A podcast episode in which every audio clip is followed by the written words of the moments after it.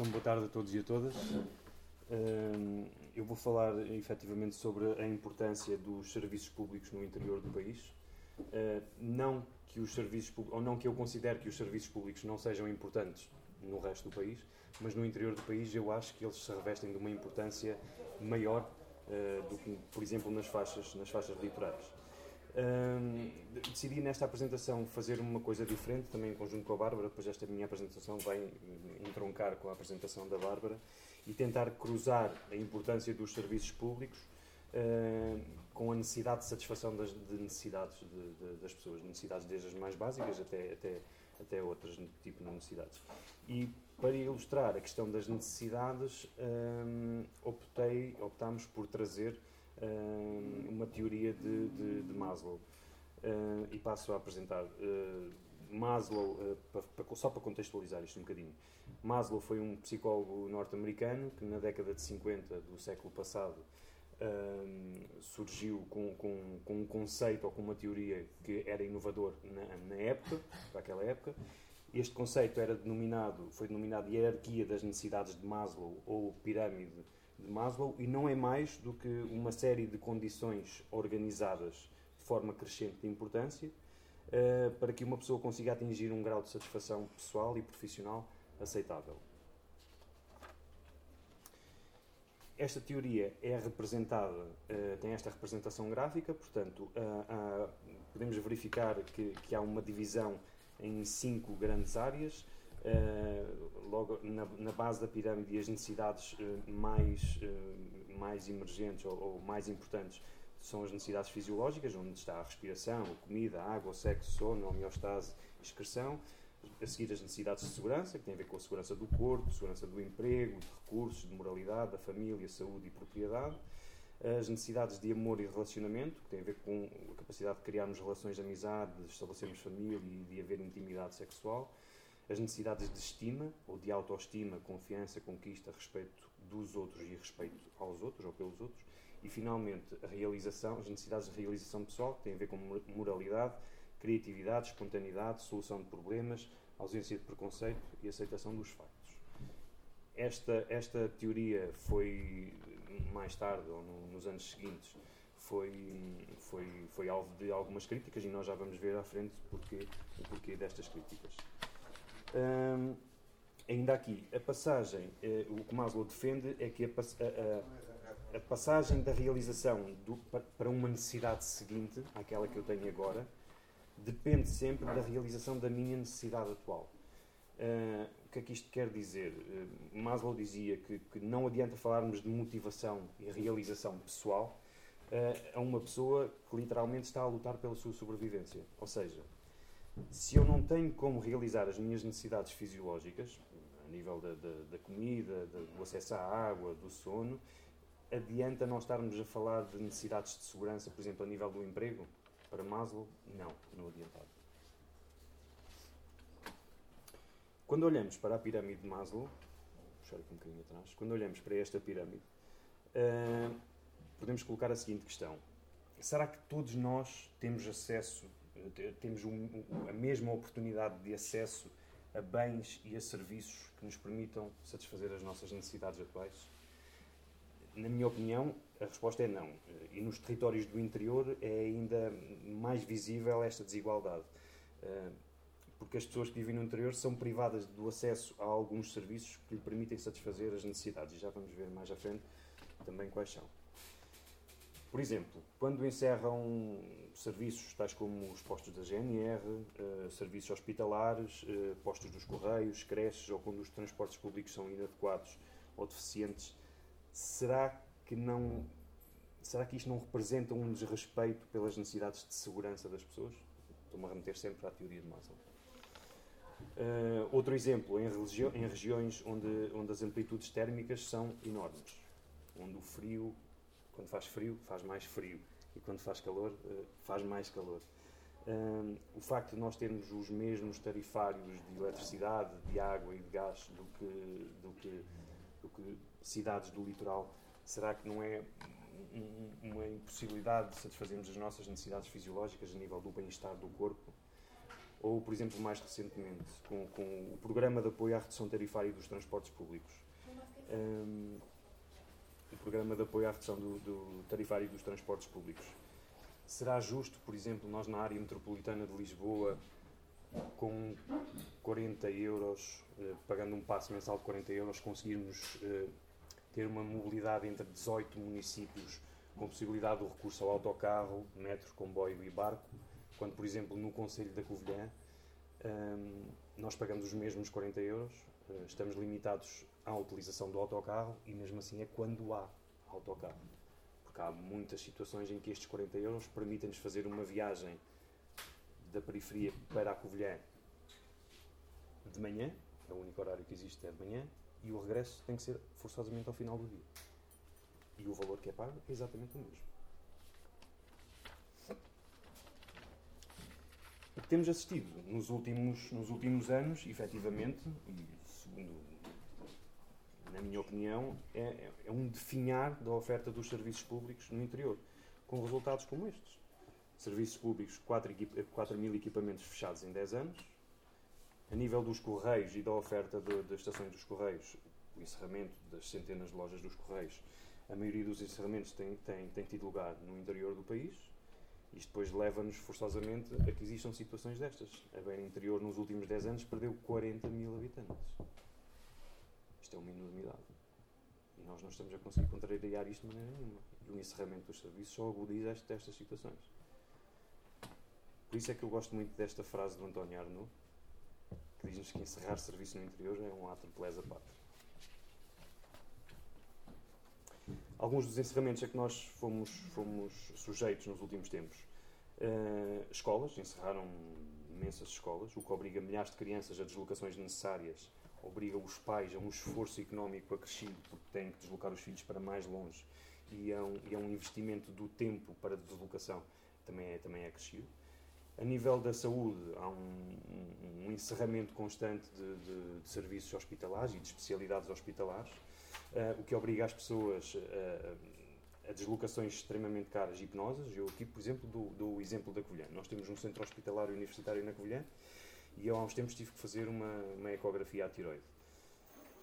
Uh, não consegui fazê-la na Covilhã, porque não existem os meios, nem existem os profissionais uh, para eu fazer este tipo de serviço. O que é que aconteceu? Eu tive que me deslocar a Viseu, uh, um hospital privado de Viseu, uh, tive que pagar este exame e a deslocação teve que ficar às minhas custas. Portanto, mais um fator de interioridade. A, nível do, a nível do serviço de, de, de, finanças que encerraram, também obrigaram as, as populações de, das, das periferias a, terem, a serem obrigadas a deslocar-se uh, aos centros urbanos, os serviços florestais, com, com o desinvestimento nos vigilantes da natureza e guardas florestais, uh, e aqui com a possível implicação uh, nos incêndios florestais, porque perdeu-se muito do que, era, do que era a vigilância. as lojas dos Correios, dos CTT, que privam a pessoa do acesso a um serviço que era de referência em Portugal e na Europa. e há uma situação que há pouco tempo me chamaram a atenção, que numa primeira fase não, não, não, eu não me tinha percebido tem a ver com, com, com as épocas festivas.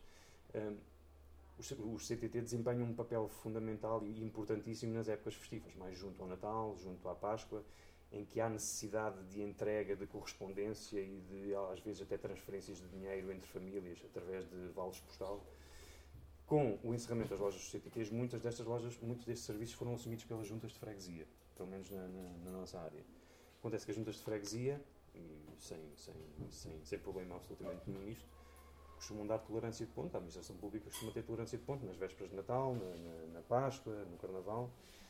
E quando uh, as pessoas contam com um serviço, como sempre foram habituadas a contar, e que agora neste momento se deslocam uma junta de freguesia para levantar um vale postal na época de Natal e não conseguem, é complicado. Quando o único funcionário da junta de freguesia como existem milhares de juntas de freguesia que funcionam com um único funcionário, tiram um período obrigatório de, de, de férias, eh, no mínimo de, de 10 dias, são 10 dias que a população daquela freguesia fica sem acesso à, à, à correspondência. Ou, ou, melhor, tem, continua a ter acesso à correspondência, tem que se deslocar às vezes 20 ou 30 km para ir ao, para ir ao posto dos Correios mais próximo. A nível da, da, da reorganização administrativa das freguesias, fomos muito afetados por isto Portanto, as pessoas não foram ouvidas, uh, as freguesias foram agregadas, o que obriga milhares de pessoas a deslocação e, e, e, ao mesmo tempo encerra serviços de proximidade que eram importantíssimos e desempenhavam um papel fundamental na, na, na vida, no, no, dia a dia daquelas pessoas.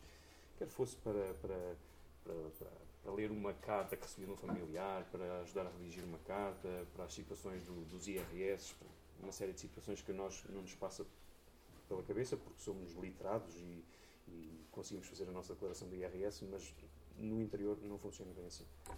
Para além dos fechos dos encerramentos de serviços no interior, temos outros fatores ainda que agravam também esta interioridade, como a insistência na manutenção das portagens nas antigas SCUT, que, eram, que foram construídas para serem vias sem custos para o utilizador. Uh, foram, foram, foram introduzidas e, e, e mantêm-se até à data, apesar, apesar da luta uh, dos partidos à esquerda. E o Bloco de Esquerda, nesta última legislatura, apresentou três projetos de resolução para a eliminação das portagens na A23 e A25, que foram todas chumbadas pela direita e pelo PS.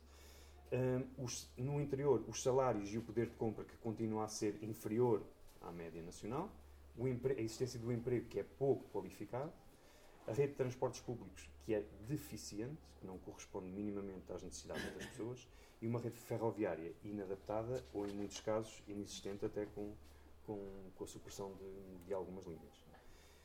Aqui voltando a Maslow, um, que atualmente podemos dizer é que a pirâmide de Maslow se assemelha mais a uma fatia de queijo, com, com os característicos uh, buraquinhos do, do queijo. E, e isto porquê? Temos que perceber também que nem todas as pessoas têm a mesma necessidade, e, e, ou seja, há pessoas que conseguem de forma autónoma um, suprimir as necessidades que têm em determinado momento. Portanto, para aquela pessoa, se calhar não faz sentido todas as necessidades que foram identificadas no, no, no, na, na, parte da fisiologia. Portanto, logo aí vai existir um buraquinho. Isto, quando é uh, opção da própria pessoa, não há problema nenhum. A pessoa conseguir suprimir a sua própria necessidade. Agora, o que nós não podemos deixar que continue a acontecer é que seja o próprio Estado a privar as pessoas dos meios para satisfazer estas necessidades. Uh, e é isto que tem acontecido, criando, criando desigualdades enormes. Não podemos continuar a deixar que seja o próprio Estado a criar estes buracos uh, na pirâmide, transformando-a numa fatia de queijo e impossibilitando as pessoas de satisfazer certas necessidades atuais e, por conseguinte, necessidades que venham a ter no futuro.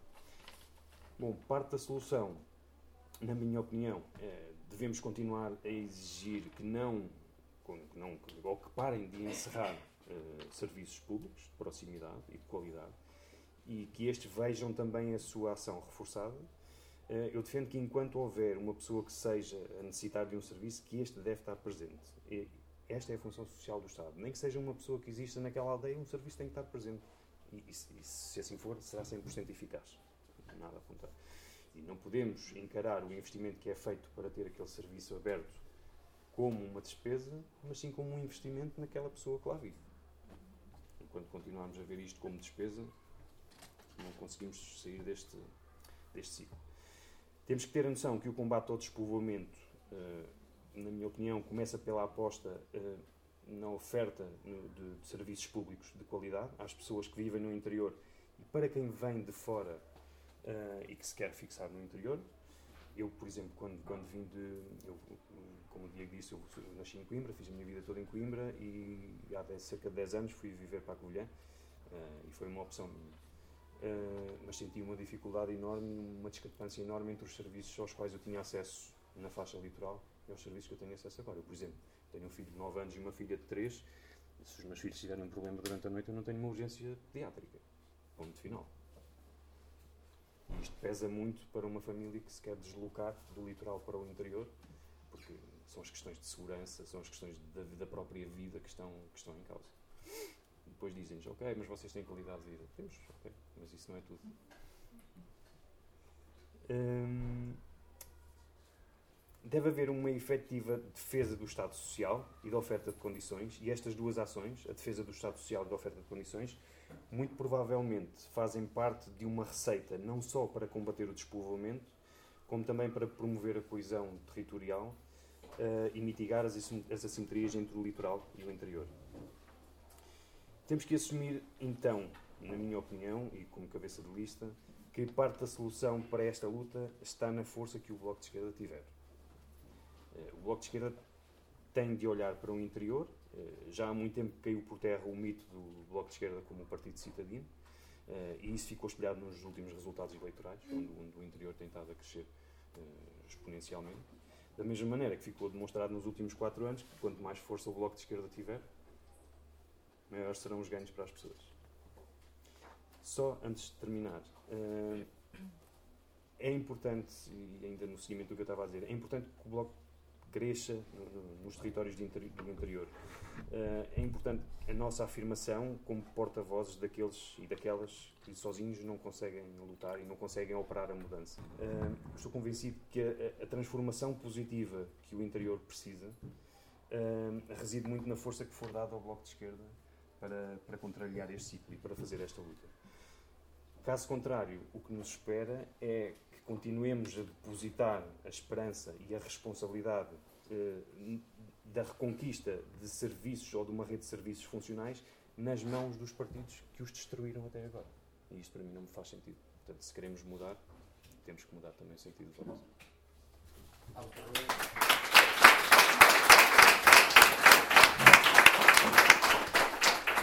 Agora a palavra à Bárbara e depois avançaremos para alguma que vocês tiverem ou alguma reflexão que queriam fazer. Uh, então, como aqui o Rui Lino nos disse, uh, nós no, no, interior perdemos mesmo muitos serviços. E isso, além de, da perda das estruturas, também nos faz perder muitas coisas. Uh, principalmente população, não é? Como é óbvio. não há quem queira vir para o interior, exceto muito raras exceções, nem quem se queira manter cá. A maior parte das pessoas, e principalmente jovens, acaba por sair. Seja também na, na procura da da educação como na parte do emprego. Nós continuamos a ter muitos jovens uh, e exemplos disso é, por exemplo, o Penadono, em que, passando para o ensino secundário, os jovens são obrigados a fazer ou grandes distâncias ou a deslocar-se, por exemplo, para Viseu. Uh, e a deslocação para Viseu não é para todas as famílias, como é óbvio, porque isso envolve gastos gigantes, tal como envolve as pessoas irem todos os dias e virem uh, de escola a casa com distâncias que às vezes, às vezes falamos duas horas. Por exemplo, temos também uma aldeia, a Rompecilha, uh, uma, uma rapariga que nós até conhecemos está lá, ela fazia duas horas de, de caminho casa-escola, tinha que acordar às 5 da manhã, estamos a falar de ambientes rurais que envolve também tratar da agricultura, voltar a casa, basicamente passamos entre dormir, casa, escola. E depois falamos de desmotivação. Mas voltando um bocadinho atrás, uh, o, que nos, o que nós vemos aqui muito é um interior de, uh, desertificado e temos um litoral que é gentrificado. Isso traz-nos problemas sociais. Uh, porque se por um lado nós no litoral temos uma, um grande problema de, de encontrar casa, de, de, casas muito caras, no interior o que nós vemos também é muitas casas abandonadas e terrenos abandonados.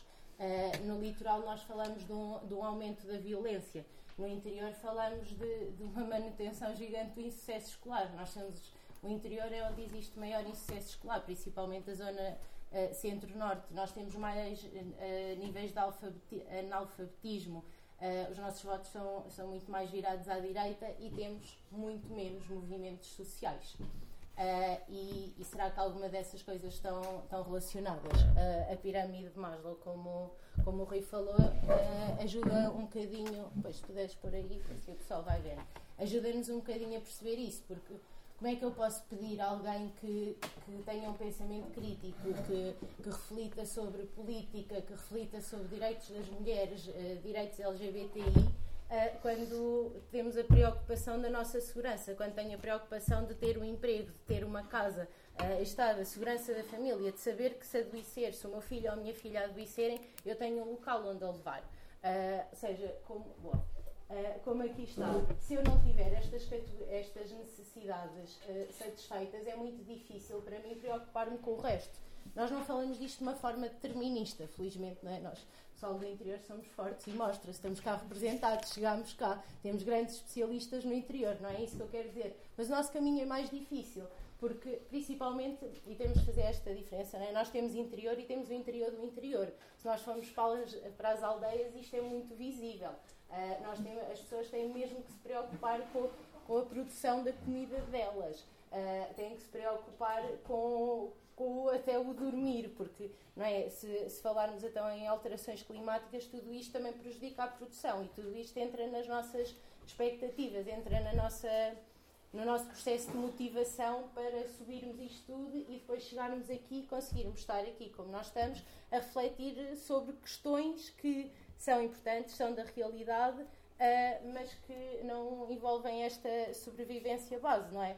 Uh, qualquer, uh, se calhar não, mas pronto, estamos cá, mas tivemos se calhar o, o privilégio de, de poder, pelo menos eu tive, de saber que, que não ia ter fome, de saber que ia ter a minha casa. E isso permitiu-me estar concentrada nos meus estudos. Eu não tive que fazer, está como estava a dizer, acordar às 5 da manhã, ter que ir para o campo, fazer duas horas para, para a escola, estar lá oito horas, ainda voltar a fazer os trabalhos de casa e ir dormir. Eu não tive esse processo e isso também me ajuda. Uh, e pronto, explicando assim devagarinho, era o que eu estava a dizer. Nós temos mais insucesso escolar. O insucesso escolar, uma das grandes influências é o nível socioeconómico. Uh, e aqui é básico, como eu já expliquei todo, todo este processo. Nós não podemos ter uma motivação para, para a cultura, para a educação, quer dizer, podemos tê-la, mas dificulta-nos muito o processo quando não temos to, toda a base por trás. Uh, o, an, o, analfabetismo igual. Uh, também outra questão, não é? Uh, a vinda de. Antes de passar para aqui, por exemplo, a cultura. Também não existe grande investimento na programação cultural do interior. Uh, não temos grande investimento uh, nem na parte de, das pessoas terem, dos grupos culturais se formarem, seja a produção, uh, mas também não temos na divulgação. haver um, uma rede concisa que, que divulga a cultura que existe, que permita a, a localização de espaços que possam ser usados. Isso é uma coisa que falha muito no interior e a cultura também é um do, dos pontos que nos ajuda a perceber o mundo, a, a abrir os nossos horizontes. Uh, e voltando, para voltando não, iniciando a parte do conservadorismo, o que é que é isto, a discriminação do conservadorismo? Uh, é basicamente uma falta de, de, conhecimento, noção das realidades e de contacto com elas.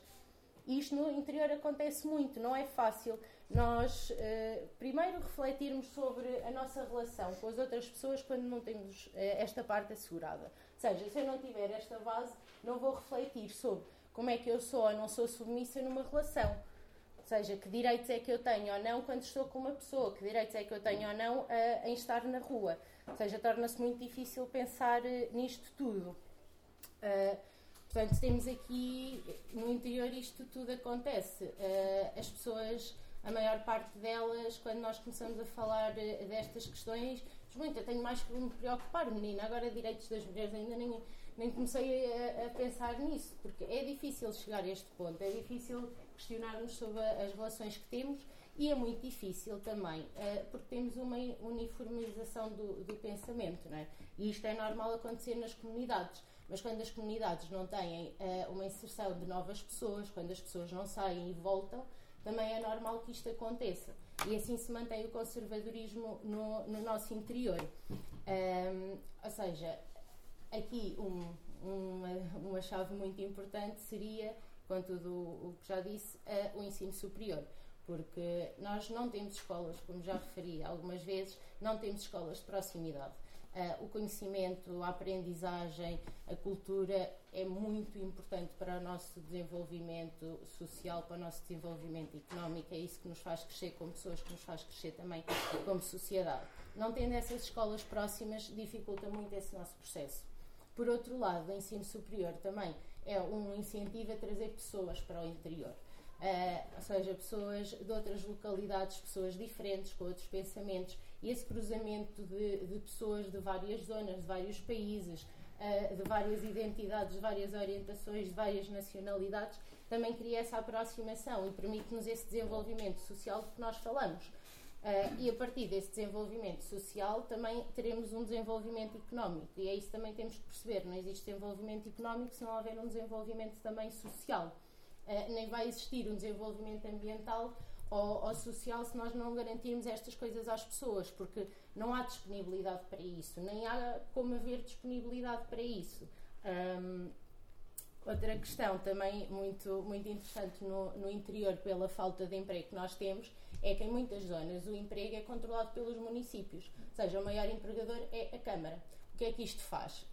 A ausência de pensamento crítico, porque eu não posso ir para o meio da rua falar mal sobre falar mal, entre aspas, criticar, não temos que falar mal, não é? Mas ter um, uma reflexão crítica sobre um assunto ou sobre alguém que esteja no poder ou sobre a forma de levar algum assunto, se a minha segurança de trabalho está condicionada por isso. E nós temos muitas reações dessas em atividade, principalmente em. Isto acontece em Viseu cidade e vai acontecer em cidades mais pequenas como Rezende, não é?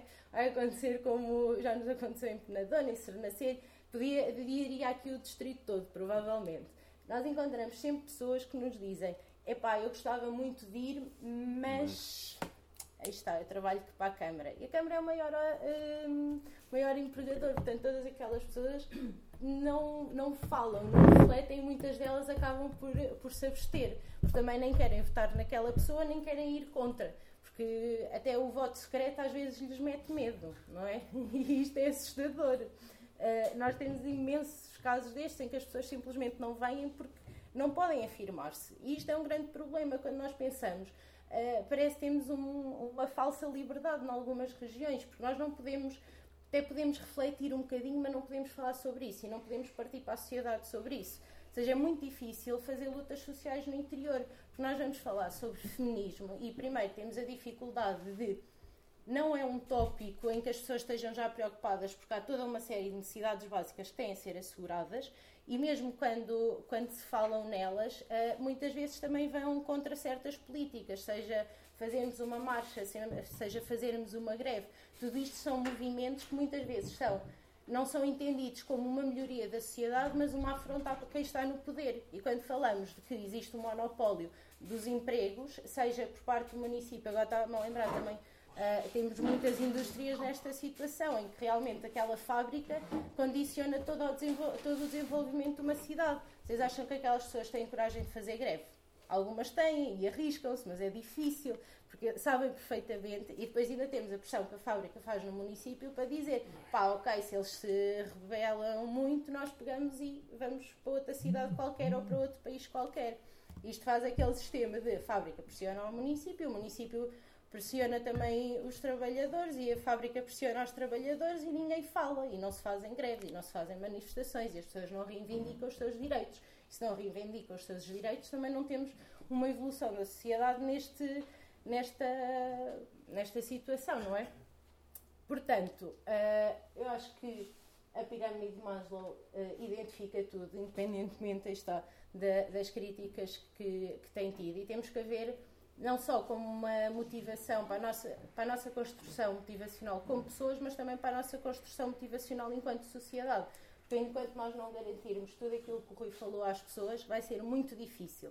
E quem vive no interior e trabalha no interior e está no terreno tem noção disso. É muito difícil falar de todas estas questões quando as outras não são asseguradas. E isto tem que ser compreensível, porque eu não estou à espera que uma pessoa que não tem saneamento, que não tem água uh, em casa, queira discutir política comigo, não é? Nós estamos a falar de pessoas que às vezes não têm acesso à internet. Ali a, informação não está toda à distância de um clique, não está à distância de um canal de televisão. Muitas vezes nem sequer um jornal nós em alguns sítios podemos comprar.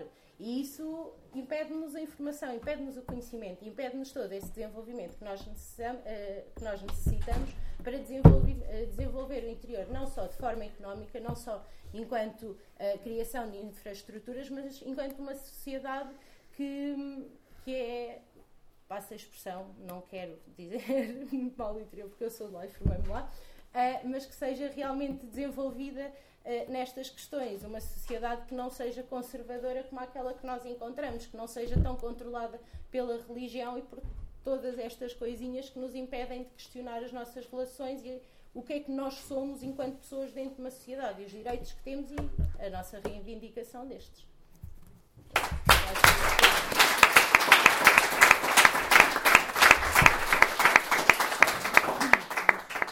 Temos 45 minutos. Portanto, temos tempo para. Falamos rápido, então. Eu estava aqui a acelerar, pensava. Cá vamos juntar atenção para as questões, pode ser questões, pode ser reflexões, Sim. podem estar, à vontade para o que vier na alma. Por isso, uh, Helder. Ok. Eu? Bem, boa tarde. Antes de mais, dar os parabéns aos oradores. Acho que fizeram uma, uma retrospectiva clara daquilo que é o interior. Mas, eh, eh, na minha opinião, o problema do interior não é um problema económico, não é um problema social e também não é um problema cultural. O problema do interior é um problema político, de opção política. Esta é a realidade. Os partidos que nos têm governado não têm na coesão territorial efetivamente uma opção estrutural da sua política. E não têm porquê? Porque o interior não tem representatividade. Nós podemos, de eleição para eleição, deputados, há distritos que estão já na representatividade mínima, em Paguada perdeu nesta eleição um deputado. E. E, portanto, que peso é que o interior tem na formação de maiorias? Não tem. Que peso é que o interior tem na eleição de deputados que representem aquilo que são efetivamente os interesses? Eu sei que a Constituição diz que o deputado é da nação. Claro que é. Mas um deputado que vem, Castelão, da Guarda, Débora, Beja, Bragança, que dá uma, uma sensibilidade maior para o problema local. É claramente uma questão política. E quando se fazem roteiros, criam-se secretarias de Estado, fazem-se viagens pelas, autos, pelas estradas do interior, visitam-se os museus, visitam-se as instituições sociais. Isto acontece essencialmente em período eleitoral.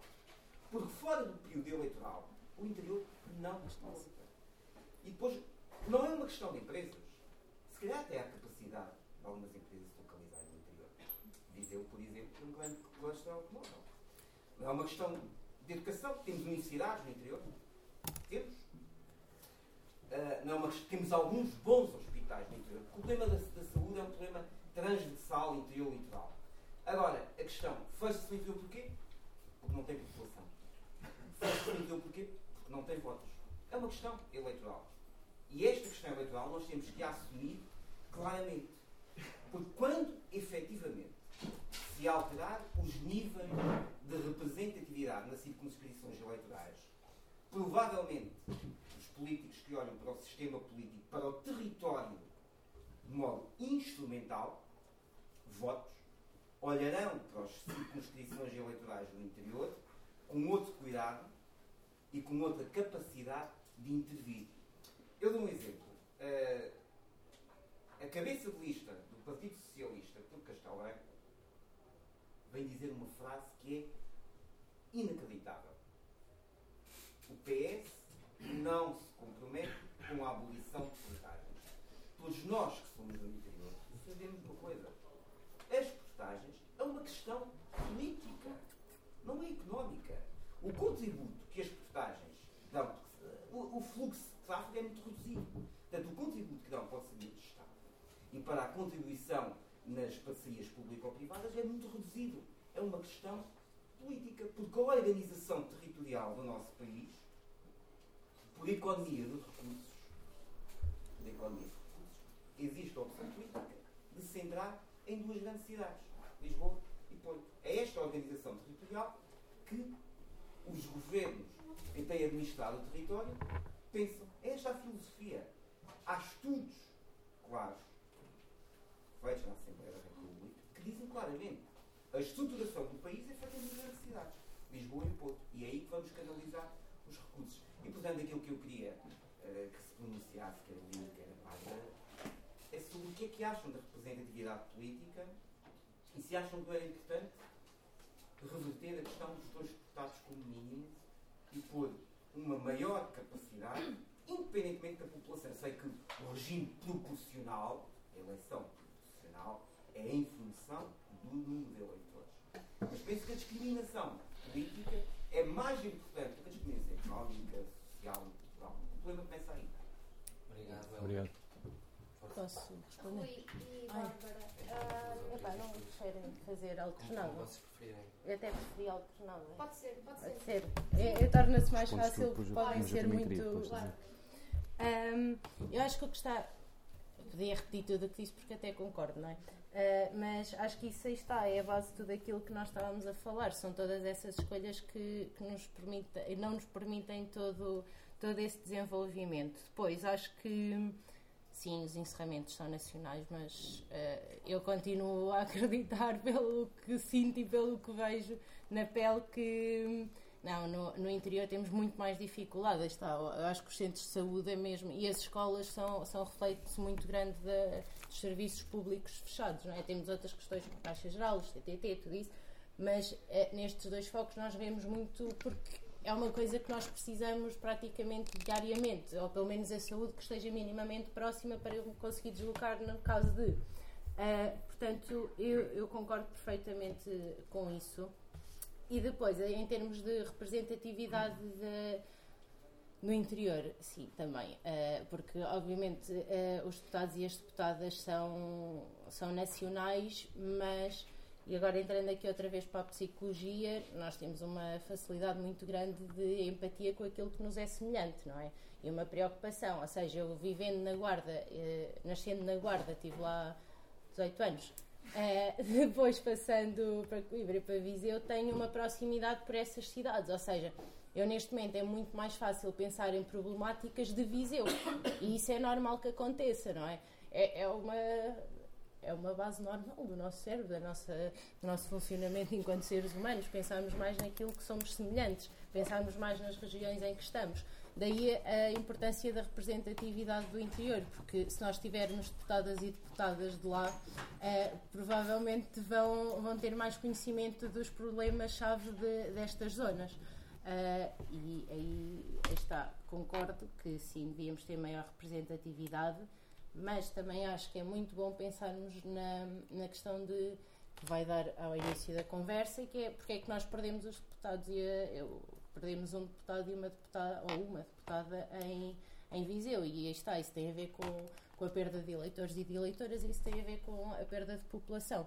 E se virmos os dados, aquilo foi, perdemos um deputado na Guarda e um deputado em Viseu uh, e ganhámos um, uma deputada ou um deputado em Lisboa e no Porto dito assim, acho que é, é, logo super óbvio, não é? E para quem, para quem conhece as pessoas, nós sabemos que é as migrações de Coimbra, as, as migrações de Coimbra, peço desculpa, né? está a proximidade, vindo de Coimbra, as migrações de, de Viseu e da Guarda passam muito por, por Coimbra, por Lisboa e, e pelo Porto, portanto. Vendo-se a estatística, é muito fácil perceber que, que tem a ver com isso. E assusta-me a representatividade, mas assusta-me também muito a nossa perda de eleitores e eleitoras. Principalmente se pensarmos que a maior parte dos jovens não muda de residência. O que quer dizer que se todos mudássemos ainda íamos perder mais deputados e deputadas, não é? Porque agora com estas transições de hum. cidade a cidade há muita gente que não muda. E se toda a gente mudasse de residência, se calhar coisa ainda a ser mais assustadora. Portanto, sim, pensarmos na representatividade, mas também pensarmos na base desse problema. Tal como a base de todo esse problema, destes problemas que falámos é essa escolha política. E está, voltamos ao mesmo. E porquê é que temos essa escolha política? Há pouca informação, há pouca reflexão crítica. As pessoas, a maior parte delas ainda, em muitos sítios, conhecem três partidos, PS, PSD e CDS. E, e a partir dali, se eles me desiludem, eu não voto e está feito ou não me importo com a política e acabou a história por aí, não é? Portanto, acho que isto são mesmo muitos fatores e muitos fatores interrelacionados. Deixa-me só acrescentar uma coisa. Uh, o, o, distrito de Castelo Branco, portanto, do qual eu venho, uh, ou melhor, o Bloco de Esquerda neste momento só não tem um eleito ou uma eleita pelo distrito de Castelo Branco por uma simples razão. Porque nós teimamos em viver no interior a nossa percentagem de votos, a percentagem de votos que o Bloco de Esquerda teve nas últimas legislativas, se fosse transposta para Lisboa ou para o Porto, nós tínhamos, eleito cinco, tínhamos elegido 5 deputados. Nós temos a mesma percentagem de votação e até superior aos centros urbanos. O problema é, é, é, é o, o, método como, como, como, como isto está efeito, eh, como, como o número de deputados é, é calculado. E este método uh, tem forçosamente de ser diferente. Não sei bem como, uh, para aumentar a representatividade do interior na Assembleia da República. Isto para mim é claro e é urgente que, que, que seja feito. Uh, os deputados do interior, eh, que representam os deputados eleitos pelos, pelos círculos uh, eleitorais do interior, para além da, da população, representam um território vastíssimo e podia eventualmente ser tido aqui em conta um coeficiente de, de, de, de, área geográfica, qualquer coisa assim, que nos levasse a um aumento do número mínimo de deputados, não, não, não, que ele não, não, se, não, se, não se limitasse a dois deputados como número mínimo, mas que se calhar tivesse uns cinco ou seis deputados e aí já conseguiríamos criar grupos parlamentares com mais peso e com, com, com mais poder de negociação e, e na tomada de, de decisões. E depois, o, o, o método de ontem privilegia, digamos assim, os, os, grandes partidos políticos e os grandes círculos eleitorais. E os grandes partidos políticos, nós sabemos que, na sua maior parte das vezes, estão ao serviço de interesses que não são os interesses da população. Uh, portanto, acho que há, que, há, que há uma necessidade urgente de mudar uh, e de mudar esta representatividade do, do, do, dos deputados no, na Assembleia da República que representam, eleitos pelos círculos do interior. Uh, o Heller estava a dizer e disse muito bem que estes deputados não representam o interior, mas representam toda a nação. Ok, mas ninguém melhor do que um deputado eleito pelo interior e que conhece o próprio território por onde foi eleito, à exceção dos deputados paraquedistas e que aparecem que não se sabe muito bem de onde e por aí afora, para estarem perto dos centros de tomada de decisão e dizerem não, o meu território tem esta carência e, portanto, há necessidade de nós intervirmos nesta situação ou para, para colmatarmos este, este tipo de necessidade. Portanto, acho que só com um aumento de representatividade é que conseguimos efetivamente ter uma defesa real, tanto das populações como dos ecossistemas. E, porque com este, esta correlação de forças que existe atualmente vai ser muito difícil. Se calhar vamos optar por juntar três ou quatro perguntas, okay. porque senão as pessoas não têm quarto hora que só uma pergunta e não têm a oportunidade de pesquisar. Força. Uh, Bárbara muito obrigada pela vossa apresentação. Eu sou do interior, portanto, infelizmente, uh, sinto isto tudo na pele. Eu, se calhar, sou um bocadinho mais otimista, porque eu venho ali de uma aldeia que tem muito menos de 100 habitantes e nas últimas legislativas teve 6 votos para o Bloco. Eu fiquei tipo. Uh, pronto. Mas eu queria me focar aqui mais na. Estás a fazer bem o teu trabalho. Foi tipo a minha família e assim. a começar para algum lado. Mas eu queria me focar aqui um bocadinho na questão dos transportes. Uh, eu venho de uma aldeia com a Menta da Beira, onde há um único autocarro de manhã, outro à tarde, quando há aulas. A, Cata a Catarina, a Bárbara deve conhecer bem uma emenda que fica ali no cima, que neva uma semana todos os anos, que não há autocarros porque a escola fecha e as estradas fecham quando se há uma coisa não consigo é sair de, da minha aldeia. Sim. É impossível. Só se lá for um helicóptero e não tem onde parar. Pronto. E eu sinto-me bastante injustiçada com esta questão de, em Lisboa, pagamos 30 ou os 40 euros se for, se for para os municípios todos, apenas por mais de 10 euros, o que é muito bom. Adoro esta ideia, ótimo. Mas porquê que nós temos que pagar impostos uh, para isto? Não é? Quer dizer, porque é que eu, nós estamos a pagar ali e nós não temos sequer a oportunidade, não há, não há um autocarro, não há nada. E porque é que temos que ser nós a pagar para o resto do país e nós, e nós não estamos a usufruir disto? Pronto, eu queria perguntar, eu sei que vocês também devem sentir isto, não é? Eu queria perguntar é, qual é a estratégia do Bloco? Eu sei que o melhor dos casos seria, pá, vamos pôr ali montes de autocarros para vocês, mas não sei. Quando, quando, quando falo isto, o pessoal só me diz assim, pá, mas onde é que vais buscar o dinheiro? O dinheiro não chove, não é? Na minha ideia de género, se calhar se tirares de outras pessoas, a quem andas a dar assim, mas pronto. Queria saber qual é a estratégia do Bloco em relação a isto. Não, não vai ser chover para ali autocarros, mas não sei, digam-me vocês. Adorava que me dissessem. É sim, sinto, sinto a tua dor. Por acaso. Ai, pois é. Assim, é entusiasmo, eu falei. Eu tenho que ir a Como é, como é que te chamas? Desculpa. Vivo na área metropolitana do Porto mas sou transmontano. E apesar de estar longe, eu sinto muitas coisas de transmontes. E queria dizer que gostava de debruçar sobre, sobre um bocadinho sobre transmontes, mas antes queria ali tocar numa coisa que falaram aqui sobre as veias. Eu acho que neste momento o programa do UOL tem todas as, todas as componentes para se promover a criação de opinião pública no sentido de defender o interior. Nós temos as questões da emergência climática e temos as questões, por exemplo, a, a indústria, de, a indústria de, de, dos lanifícios da Covilhã, que ainda continua a funcionar, lamentavelmente está a funcionar com parte de, lã que é importada. E nós temos cá todas as condições para produzir cá, por exemplo. Eh, e isso passa pelas questões da emergência climática, por exemplo uh, questões de acabar com, com, com a questão de, do, do eucalipto e plantar e fazer o, o planteio de, de folhosas, isso leva a que, por um, outro, por um lado, tenhamos nós madeiras para a nossa indústria do mobiliário e, por outro lado, tenhamos e, por outro lado, tínhamos uh, alimento, por exemplo, para, enquanto as, as árvores são pequenas, as folhosas dão alimentos aos caprinos e, e aos ovinos. E, portanto, há um conjunto de coisas que nós devíamos estar a ver sobre o ponto de vista da economia, porque disse que os problemas nós devemos defender todos os serviços do exterior que, que, estão a ser desmantelados, mas também temos que defender questões de, de economia. Há questões que nós podemos fazer.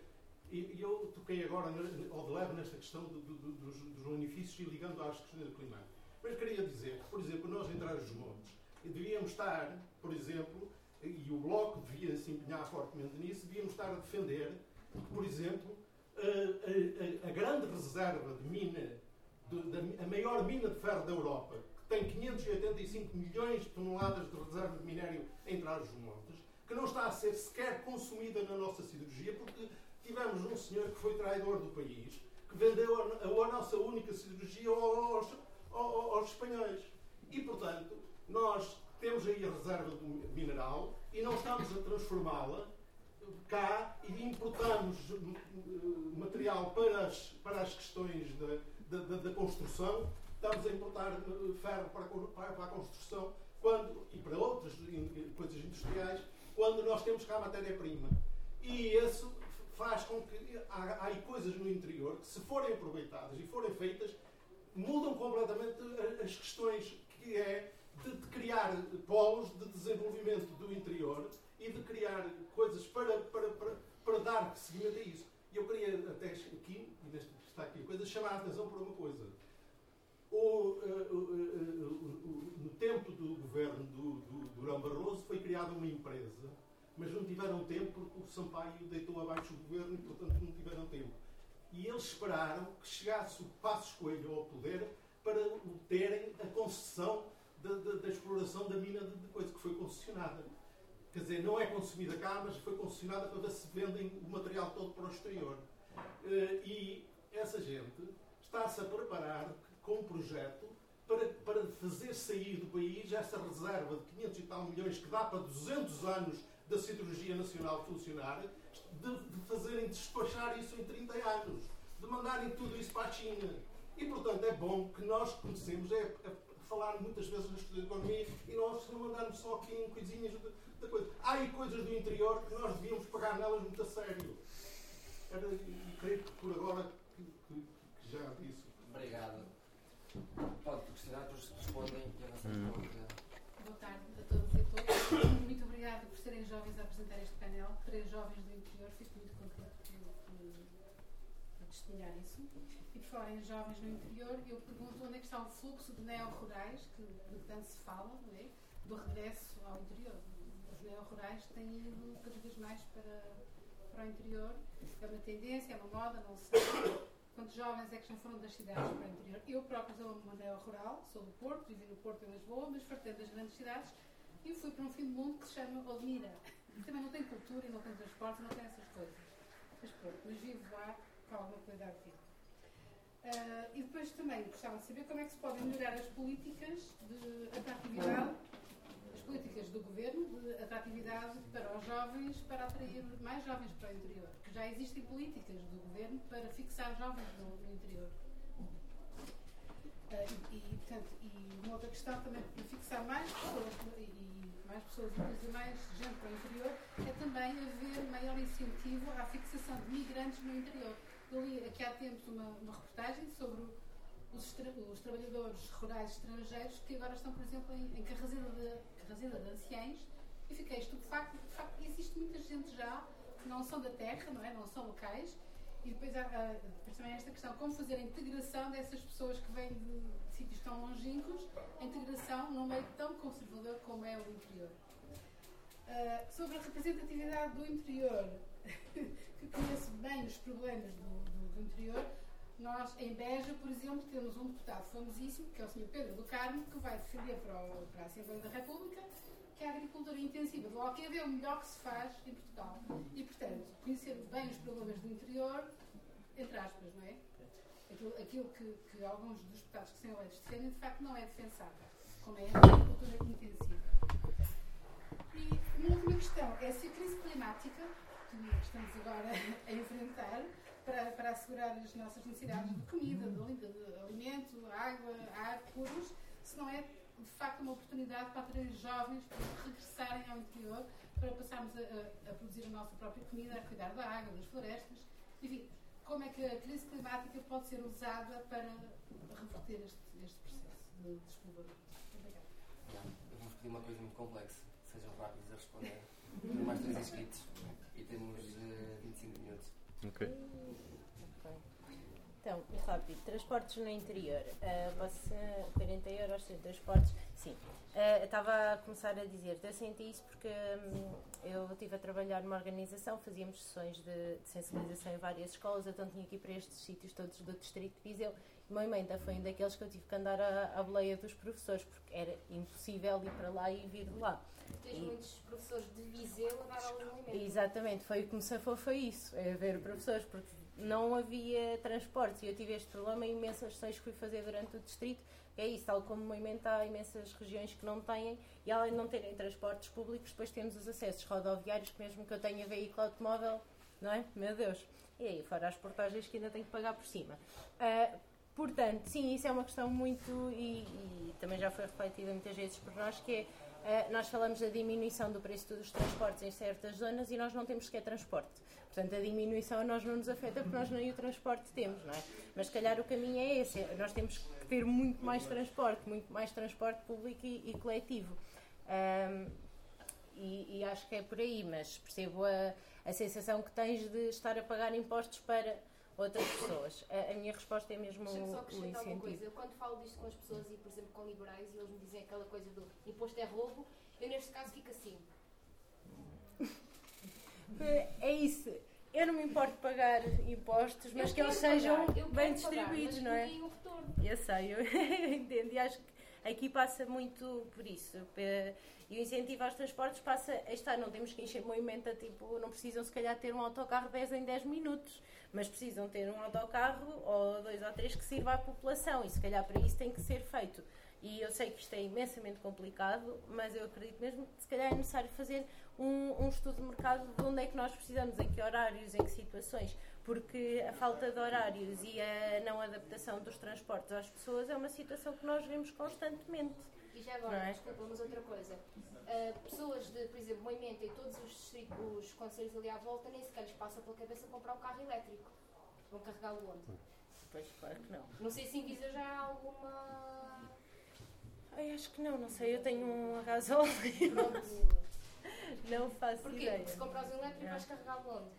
Uh, ainda penso mais, eu gostava muito que a parte elétrica, mas isso também já é outra questão, se é que entrar ali um bocadinho pela da senhora, eu gostava que os transportes, quando falamos de transportes elétricos, eles fossem mais dirigidos aos públicos do que à transformação. Pois, mas comprar autocarros elétricos. Exatamente, eu preferia que fosse por aí, porque também temos que pensar, se nós transformarmos todos os carros que temos com combustíveis em, em carros elétricos, e nós em Portugal temos esse problema do extrativismo, e vamos tê-lo, uh, também nos metemos num, num grande drama, e posso já passar para aí sim, um, temos que apostar na, na economia do, do interior. Uh, não sei até que ponto. Preocupa-me falar automaticamente de extração, tendo em conta todos os pedidos que nós temos para extração e principalmente no interior.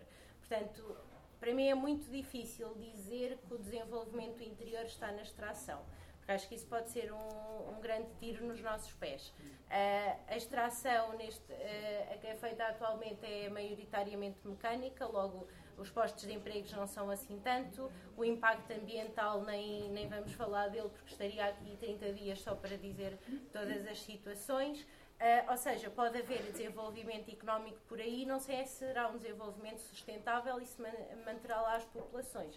Porque quando falamos de extrações, elas têm de ser muito bem feitas, muito bem controladas e, e, seguras. Mas sim, isso é um problema, porque até os pedidos de extração que nós temos são de empresas de fora.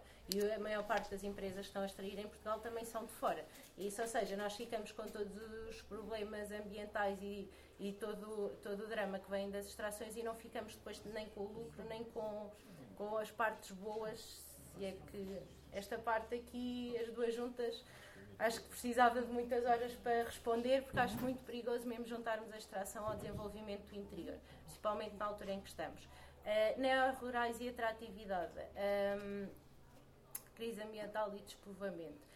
Sim, acho que há, um, há uma série de pessoas que, que, se está a virar para, para esta parte da agricultura e para vir para o interior, mas parece que não são suficientes. Ou seja, para, não sei falar de números, mas tendo em conta toda a perda de eleitores e, e, de baixas populacionais que nós temos, diria que a migração é muito maior para, para o litoral do que para o interior.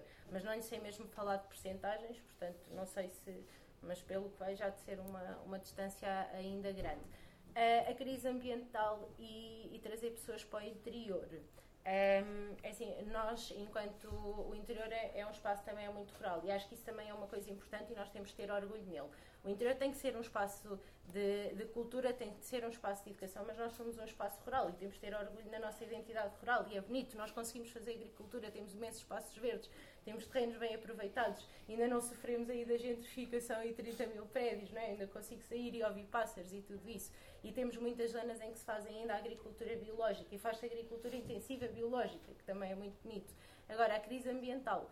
Uh, pode ser um, um pau de dois bicos, porque esta crise também nos afeta muito enquanto interior, exatamente pela, pela agricultura. Por todas estas transições temperatura, de umidade, uh, de chuvas, também nos dificulta a, a, produção da agricultura sem outras ajudas, não é? Uh, portanto, acho que por um lado até pode ser uma forma de atratividade. Uh, sinceramente, ainda não tinha pensado muito bem nesta situação, mas se calhar pode ser, porque temos muitos jovens a direcionar-se para, para a agricultura, para se calhar também por um, por um estilo de vida diferente. Uh, mas também temos uh, atenção que a crise ambiental afeta-nos muito no interior por essas questões, porque nós é uma zona muito dependente da, da, agricultura, da minicultura, por exemplo, e tudo isto é afetado quando falamos de, de, crise ambiental, pelo menos se a quisermos fazer de uma forma biológica e de acordo com o ciclo da, da natureza. Além de toda a poluição que nós temos dos nossos rios e dos nossos solos então, no Distrito de Viseu, é, é de chorar, é tropeçar a cada passo que andamos com, com uma contaminação. Força, desculpa. Okay. Muito rapidamente, e agora começa ao contrário. Um, eu acho que esta a, a, emergência climática e a crise climática efetivamente podia contribuir para nós, de alguma maneira, contrariarmos o ciclo de despovoamento do interior. Uh, mas para isto tínhamos que repensar os métodos de produção e tínhamos que repensar a maneira como nós produzimos as coisas e tinha que haver uma educação social a sério, desenhada a sério para uh, ensinar as pessoas ou para educar as pessoas a consumirem de forma responsável. Uh, em relação, em relação aos, aos neo-rurais, eu eh, também não tenho dados, não tenho percentagens concretas. A percepção que eu tenho, o senso comum que me diz a mim, da região onde eu vivo, é que sim, está-se está a assistir a um, a, um, um fluxo, principalmente na nossa zona, de pessoas estrangeiras, muita gente vinda da Holanda e de Inglaterra mas que de alguma maneira não estão a conseguir, mesmo assim, são pessoas que entram não estão a conseguir contrariar estes fluxos, senão não tínhamos perdido os 40 mil habitantes na, na última década. A nível da, da, da economia, do relançamento da economia no interior, sim, nós temos uma potencialidade enorme. Essa questão da, da, da LAN que diz, a questão das extrações, a preocupação. Uh, eu acho que nós devemos ter a preocupação, quando começamos a falar em, em extrações, assegurar, assegurar algumas coisas. Não é só a extração, é fazer cá a transformação. Era, era isso que eu ia dizer. Quando começamos, eu acho que tem que ser eh, parte da equação e não, não devemos poder pensar ou não devemos cair no erro de pensar uh, quando falamos na, na, na, extração de não almejarmos a ter todo o processo desde a extração até à concepção do produto final pronto para venda no nosso país ou nos locais uh, ou perto dos locais onde é feita a extração. No caso do aço, já o temos. Claro. claro. É, é, é, o final. No, caso, no caso do aço, uh, que, estava, que estava a dizer que com as reservas que existem, uh, nós podemos fazer uma extração que, que, que nos próximos alimenta, 200 anos. Nos, 200 anos. Nos próximos 200 anos. Eu imagino quantas, por quantas vezes é que nós podíamos multiplicar estes 200 anos e criar postos de trabalho se ao mesmo tempo que houvesse a extração, houvesse uma reeducação das pessoas, houvesse uma educação às pessoas para uma utilização responsável do material que é extraído. É, não é novidade nenhuma que nós atualmente consumimos mais do que aquilo que precisamos de consumir. É? Provavelmente consumimos mais aço do que aquilo que precisamos de consumir. Esse é que é o grande problema. Exatamente, exatamente. Estamos a endividar o país, importando, quando temos aí as reservas de mineral. Claro. Mas o problema é que nós não, não, não, não podemos, esta é a minha opinião, vale o que vale, uh, isto são. Isto são... quem esteja a querer operar rapidamente Claro. e em 30 anos pôr isso tudo Claro. e, Claro. e pôr muito no offshore. Claro, mas isso é, isso é o capitalismo a funcionar, não é? É a ótica da maximização dos lucros. E agora nós temos que destruir é o, é o, é o, é o, é processo, estando dentro do processo. Hum, o- que eu acho é que isto também, isto também são questões de opção política. Como o Heller estava a dizer há bocado em relação à representatividade dos deputados, nós não podemos querer que, ou não podemos almejar a que as pessoas sozinhas alterem comportamentos. Uh, se não houverem uh, diretrizes, não estou a dizer que sejam imposições, mas se não houverem uh, diretrizes a, nível nacional, por exemplo, a questão da violência doméstica, não, não tendo existido legislação que nos permitisse encarar a violência doméstica, provavelmente hoje as pessoas não tinham, não tinham alterado os comportamentos. Portanto, e aí, a nível do consumo, eu penso que passa muito por aí. São questões de opção política.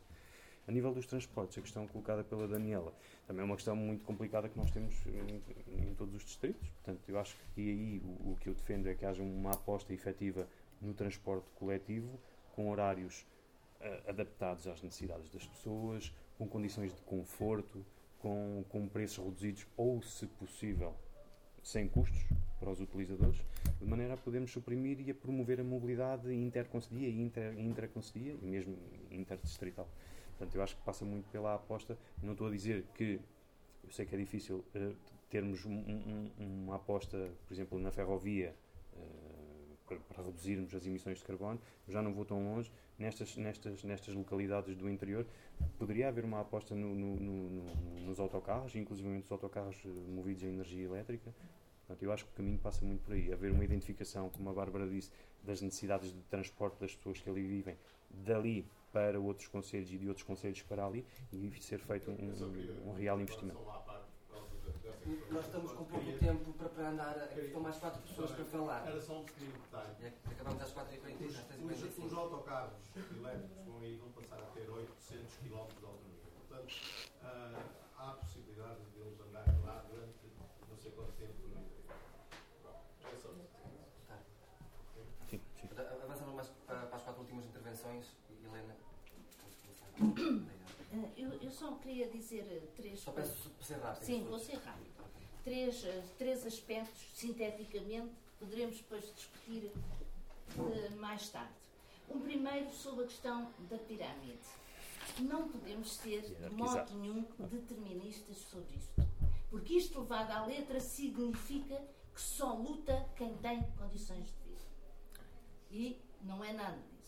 O problema do interior, eu percebo o que vocês disseram, Mas concordo à letra, não, porque isto é é uma estrutura de motivação. Ou seja, Claro. há uma afetação da motivação, o que não quer dizer que condiciona obrigatoriamente o, o comportamento. É influenciado por, não é limitado a. Certo, certo, mas se nós olharmos e formos deterministas, não é por acaso que esta teoria tem críticas. E muitas. Muitas críticas, né? Leva a que as pessoas só conseguem lutar quando têm todas as suas necessidades básicas. Não é assim. E o problema do interior é esse, concordo com a caracterização, mas é outro. É o problema social, é o problema da comunidade.